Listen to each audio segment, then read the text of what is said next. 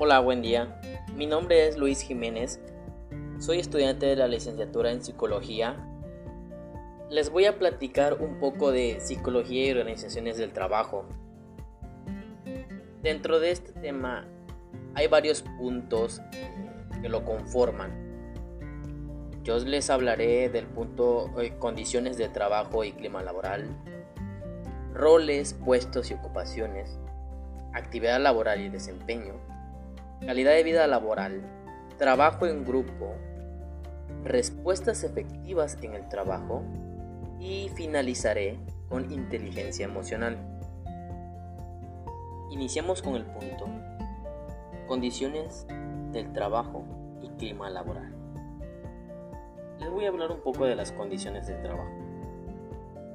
Eh, pues entiendo que esto es como el conjunto de derechos y obligaciones que se imponen mutuamente de manera recíproca los colaboradores y el patrón, en virtud de la relación laboral. Podemos decir que se componen de los siguientes elementos, por ejemplo, jornadas laborales según la empresa, que no sean mayores de 8 horas, días de descansos, días festivos, vacaciones anuales, retribución o remuneración por día eh, u hora laboral, pago de tiempos extras, aguinaldos, PTU. Todo esto eh, pues lo marca la Ley Federal del Trabajo. Ahora bien, clima laboral.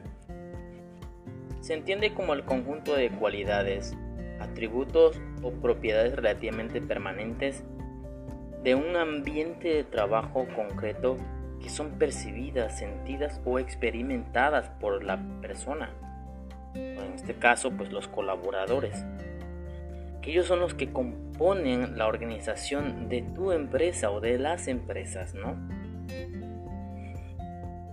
Esto influye sobre sus conductas, eh, satisfacción, la productividad. Un buen clima ayuda a la calidad de tu equipo, a que se involucren, que se cree una confianza, un buen liderazgo, hace que los colaboradores tengan obligaciones y así evitar bajas y continua rotación dentro de la empresa. El ambiente también comunica. Por eso es importante que las empresas ofrezcan buenas condiciones de trabajo y por ende un buen clima laboral. Esto es a grandes rasgos. El siguiente punto es roles, puestos y ocupaciones. Esto en las empresas eh, pues siempre ha estado bien marcado, ¿no? Las tareas pues son eh, fijamente asignadas dependiendo la posición de cada de cada persona, ¿no? No es lo mismo este, un puesto de recursos humanos que un puesto en contabilidad. Entonces, hay una diferencia entre cada, entre cada posiciones. Eh, hay ciertas características en cada uno de ellos. En esta parte, eh, pues se ve mucho el desempeño y las funciones ¿no? de cada persona. Estoy de acuerdo, pues, a un perfil requerido para la posición que requiere una empresa. Continuando con el punto actividad laboral y desempeño. Les voy a hablar un poco del desempeño, ¿no? Desempeño laboral. Es donde el individuo manifiesta las competencias laborales alcanzadas en las que se integran como un sistema conocimientos, habilidades, experiencias, sentimientos, actitudes, motivación, características personales y valores que lo contribuyen a alcanzar los resultados que se esperan en correspondencia con las exigencias técnicas, productivas y de servicios para la empresa. El término desempeño laboral se refiere a lo que en realidad hace el, el trabajador y no solo lo que sabe hacer. Por lo tanto, les son esenciales aspectos tales como actitudes, eficiencia, calidad y productividad con que se desarrollan las actividades laborales asignadas en un periodo determinado, el comportamiento de disciplina, el aprovechamiento de la jornada laboral, el cumplimiento de las normas de seguridad y salud en el trabajo. Ahora les hablaré. Trabajo en grupo. Un grupo es un conjunto de individuos o elementos. Trabajo, por su parte, es un término con varios usos, aunque en este caso nos interesa su acepción como una actividad física o intelectual, se denomina grupo de trabajo a un equipo que se conforma con el objetivo de llevar a cabo una tarea en común. Trabajo en equipo no es simplemente la suma de aportaciones individuales, sino que implica un grupo de personas trabajando de manera coordinada en la ejecución de un proyecto. Es importante saber que todo ser humano en algún momento de, su desarrollo profesional se verá eh, enfrentado a esta modalidad de trabajo, para la cual debe estar uno preparado y capacitado. Les voy a hablar del último punto, inteligencia emocional. Este es un punto que tenemos que tener siempre presente y es muy importante. Decía Daniel Goleman que tiene que ver con las habilidades personales. Cómo te manejas a ti mismo y a tus relaciones. Mismo Daniel Goleman decía que eh, hay tres partes, ¿no? Por ejemplo, la primera es conciencia de uno mismo.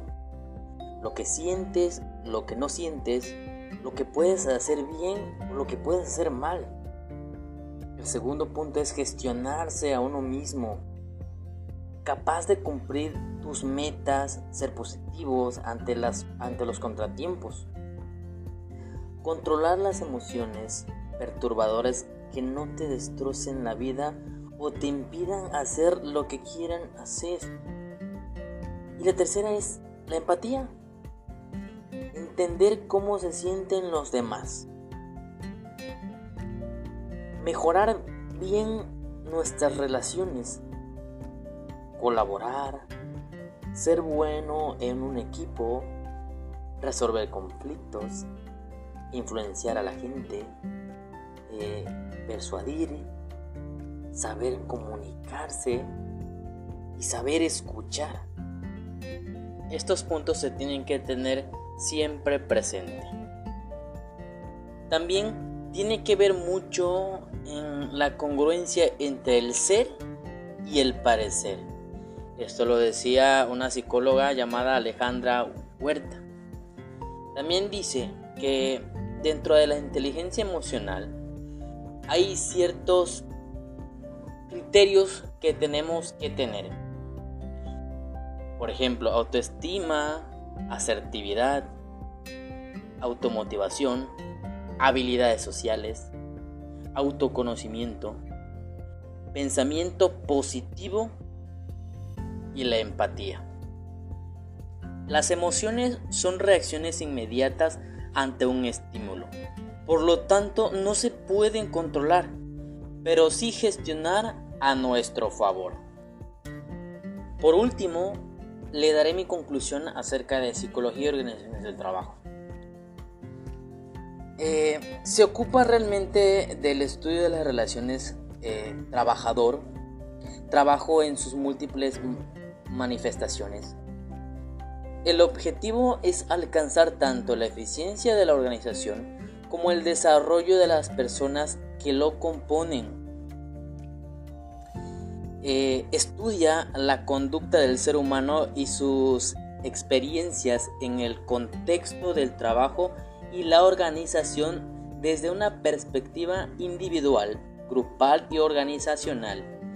Sus participaciones en los factores como en la cultura, clínica, la motivación, liderazgo, la toma de decisiones, la productividad y la satisfacción laboral.